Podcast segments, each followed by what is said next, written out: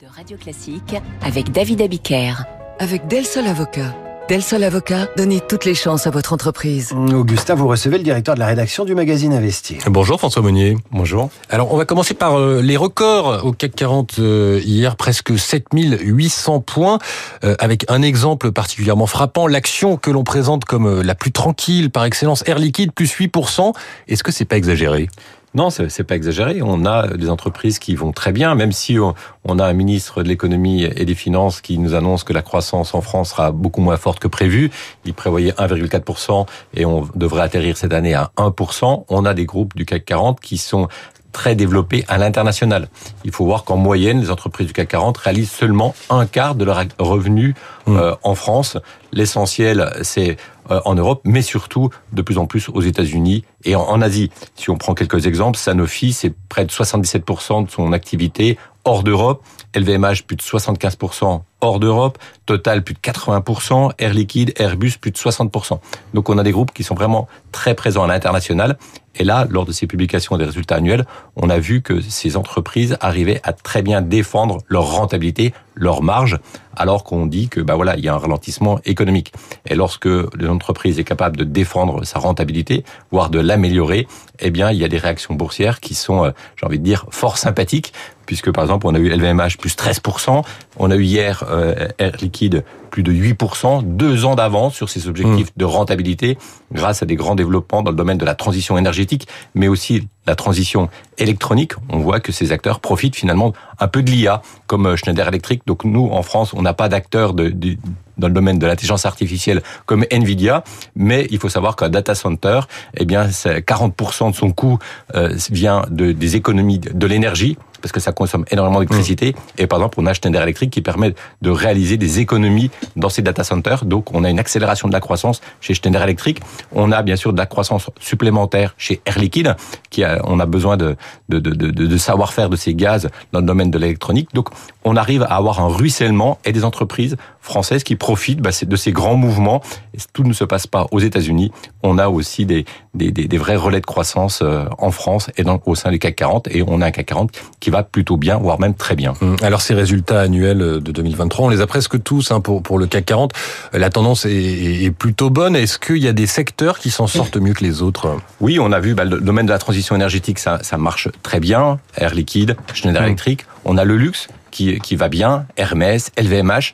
On a euh, bien sûr l'automobile qui a euh, au sein des, des constructeurs plutôt des, des, bonnes nouvelles.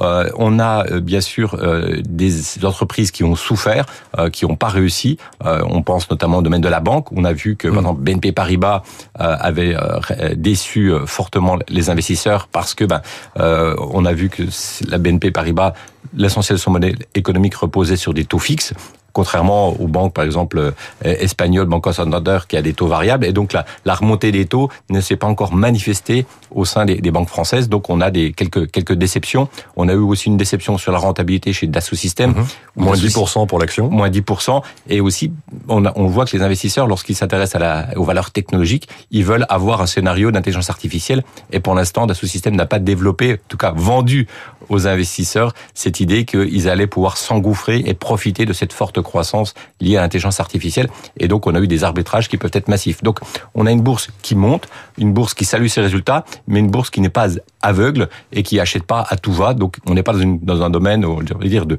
constitution de, de bulles. On est sur une hausse qui semble plutôt solide. Mmh.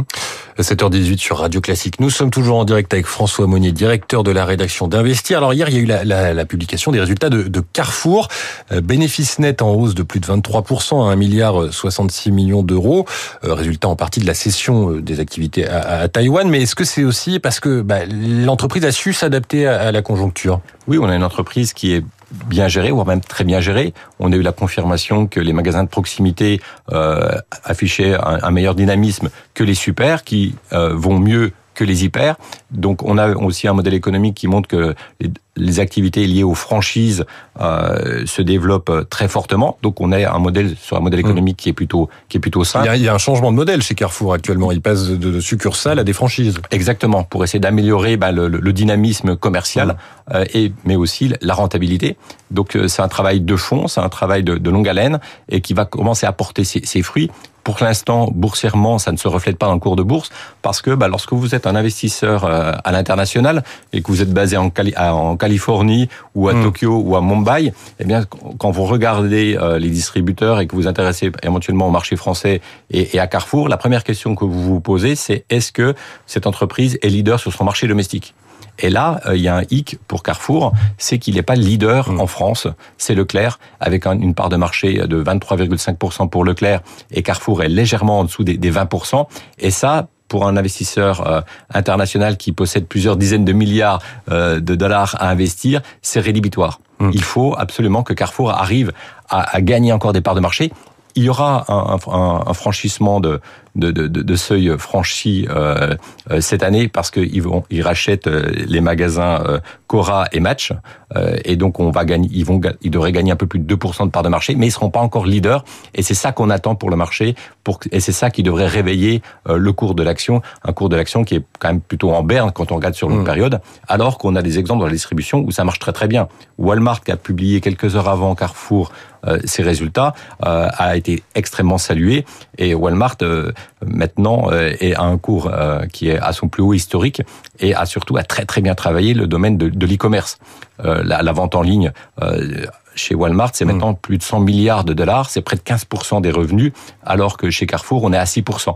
Mais ça se développe très fortement chez Carrefour. Hein. On est sur des croissances de l'ordre de 26%, donc il y a du dynamisme, mais il y a encore un petit peu de retard et beaucoup de travail. Alors vous parliez de, de justement cette nécessité de, de, séduire les investisseurs. Carrefour euh, a annoncé euh, une hausse du dividende et un programme, euh, un nouveau programme, 700 millions d'euros de, de, rachat d'actions. Alors on se souvient l'année dernière, ça avait fait un peu polémique. Hein. Le président Emmanuel Macron parlait de cynisme à propos de ces rachats d'actions. Il, il promettait d'agir et puis finalement, bah, il n'y a, a, pas eu grand-chose, il n'y a pas eu de, de taxes. De ça aurait été euh, contre-productif? Oui, je, je, pense que c'est euh, un rachat d'actions, c'est quand même utile. C'est si vous estimez vous, euh, chef d'entreprise, que votre entreprise ne n'a pas le bon cours de bourse ou n'est pas valorisé à sa juste valeur, bah, un des meilleurs investissements, c'est peut-être de mmh. racheter vos titres, de les annuler, en se disant bah, c'est probablement aujourd'hui mon meilleur investissement plutôt que de partir euh, en acquisition. Donc c'est pas forcément une faute d'idée, c'est peut-être euh, une opportunité en se disant ben voilà j'ai un cours de bourse qui ne reflète pas la valeur intrinsèque euh, de, de, ma société, donc donc j'y vais. Et ça, c'est un modèle qui marche aussi très très bien aux États-Unis. Donc après, bien sûr, il faut un rachat d'actions. C'est pas une martingale. C'est pas ça qui va afficher euh, des, des, bonnes performances pour votre cours de, de l'action pour mm. les, les, années à venir. Hein. Il faut quand même des perspectives de croissance, des bénéfices. Euh, il faut un cap, il faut de l'innovation, euh, il faut de la désirabilité dans les produits. Donc il y a encore tout un travail. C'est pas une solution, ça fait partie des solutions. Mm-hmm. Euh, pour, pour terminer, vous avez cité au début de cette interview Nvidia, le fabricant de puces américain, très utilisé dans l'intelligence artificielle. On attend aujourd'hui des résultats trimestriels. Est-ce que ça va confirmer ou non l'engouement pour ce secteur? Bah là, là, il y a beaucoup de nervosité autour de, de ces titres-là, parce que maintenant, Nvidia, c'est devenu le titre le plus échangé dans le monde. Mmh. C'est près de 30 milliards d'actions qui circulent quotidiennement. Ça a dépassé Tesla, qui, depuis 2020, était le titre le plus échangé. Donc, on voit tout l'engouement euh, autour d'intelligence artificielle qui porte le Nasdaq. Et donc, euh, gros suspense. Verdict dans quelques heures ce soir. Et on aura l'occasion d'en reparler avec vous. François Monnier, directeur de la rédaction euh, d'Investir. Merci d'avoir répondu à nos questions ce matin. Bonne journée. Augustin, à demain dès 6h pour la matinale de l'économie en souhaitant un prompt rétablissement à Charles Bonner. Dans trois minutes, les coulisses de la politique. Gabriel Attal sous pression ce matin et pas seulement à cause des agriculteurs. Radio Classique 7h20.